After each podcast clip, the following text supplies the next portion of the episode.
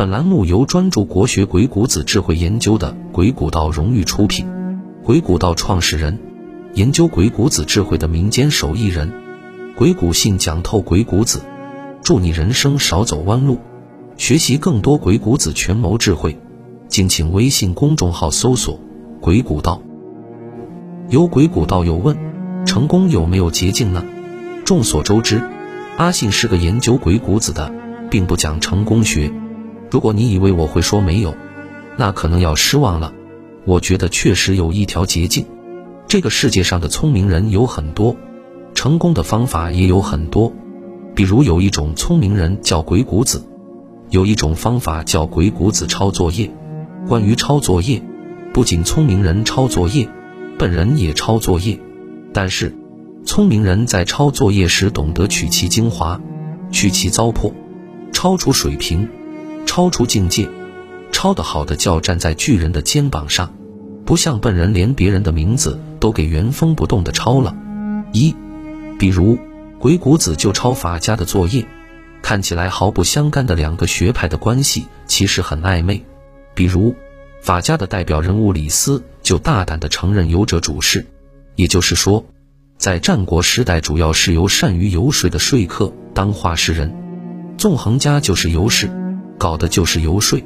再比如，他的同学韩非在学习各种游说话术时说：“陈非，非难言也。”我韩非并不觉得游说很难，但问题在于想游说成功很难。最后得出一个人生顿悟：愚者难说也，故君子难言也。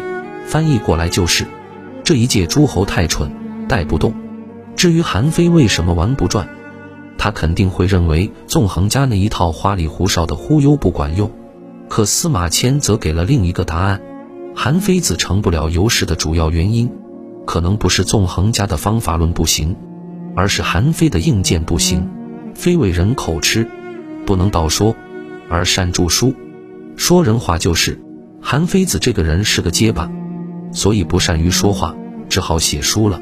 显然，倔强的韩非是不同意的。他是个狠人，当不了纵横家，可是自己已经学会了纵横家的套路，不能荒废了，那就彻底干掉纵横家吧。你没看错，韩非的主张是干掉纵横家，什么仇什么恨，我得不到的东西就彻底毁掉吧。果然不愧是韩国贵公子。多说一句，为什么阿信会说韩非有个纵横家的梦想呢？不仅因为他定义了纵横这个概念。更因为胡适考证发现，《韩非子》这部书的第一句话，没错，就第一句话“不知而言，不治；知而不言，不忠”，其实是引用了纵横家张毅的原话。二，自此，纵横家成为了害虫，被韩非称为五毒之一。虽然被韩非骂了，但是阿信却很高兴。为啥呢？因为其他被称为害虫的人。还有诗文的儒家和尚武的墨家，这两个学派可都是声名显赫的大家。相同段位的人才有类比的价值。当鬼谷子遇上了不待见他的法家，他会义愤填膺地骂回去吗？就像儒家跟道家相互看不上，儒家就用道不同不相为谋形容对道家的不屑。显然，鬼谷子没那么小心眼。既然你话已经说到这份上了。那我不表示表示就说不过去了，具体表现在，我要抄你作业。其实呢，被人鄙视这件事是很正常的。人活在世上，定然会遇到道不同的人。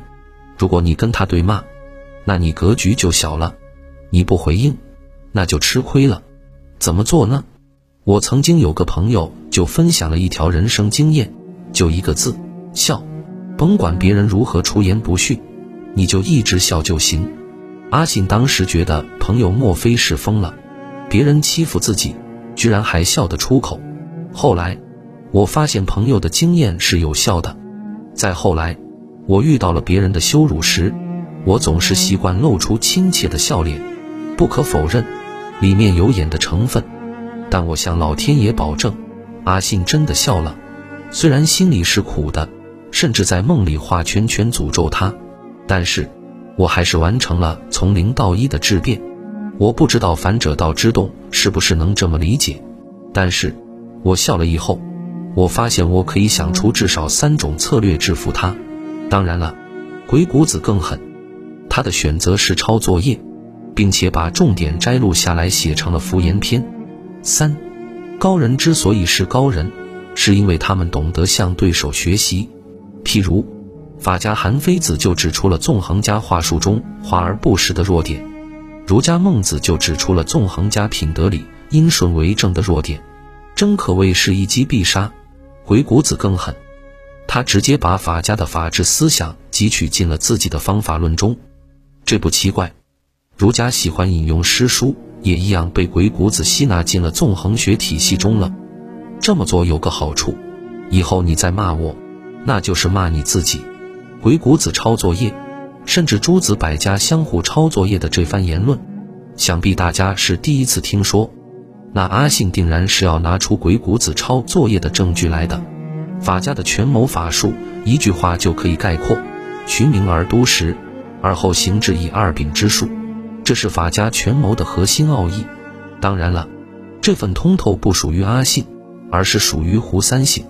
如果你恰巧有时间，不妨翻阅一下《鬼谷子敷衍篇》，你定然能一字不落地看到一模一样的内容。这是巧合吗？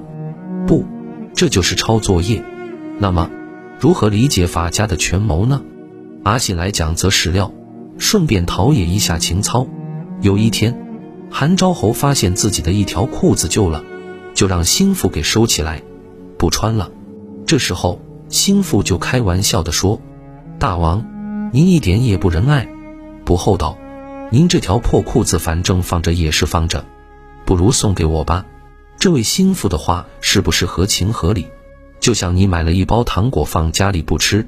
你孩子上去想拿一块搁嘴里，明明是人之常情，拒绝了，那简直不是人。如果你这么想，那你是个有爱的家长，却不是一位合格的家长。阿信为什么这么说呢？我们不妨看韩昭侯是怎么做的。韩昭侯说，想成为一个合格的管理者，一举一动都是有目的的，该皱眉的时候皱眉，该微笑的时候微笑。这条裤子有它的价值，我是用来赏给有功之人的，你明白了吗？孩子可以吃糖，这没问题，但是，请把作业写完，把功课做好，到时候吃糖果就是奖励。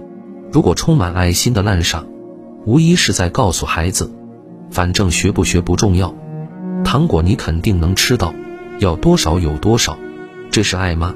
是的，但是。溺爱的结果会导致孩子无止境的索取，你能给他很多糖果，你能给他光明的前途吗？无疑，这就是法家的权谋。根据依照名称来考察实际内容，要求名实相符，并根据结果选择惩罚或奖励。说人话就是绩效考核，而且要用赏贵信，用刑贵正。赏赐就一定要诚信，说到做到；惩罚就一定要公正。人人平等，这就是鬼谷子抄的作业。低情商叫抄作业，高情商叫博采众长。这对于纵横家有什么意义呢？如果你是个小人物，就用纵横家的权谋驾驭你的上级；等你成为大人物了，就用法家的权谋控制你的下级。逻辑闭环，堪称完美。我们应该学习鬼谷子的这个能力。阿信所指的抄作业。不是让你去简单的复制粘贴，而是去找到你认为最厉害的东西去抄，可以是人，可以是事，带有自己的思考去观察、研究、模仿，总结出只属于自己的那一套路子。抄着抄着，你会发现你早已变成了一个很厉害的人，那你离成功就不远了。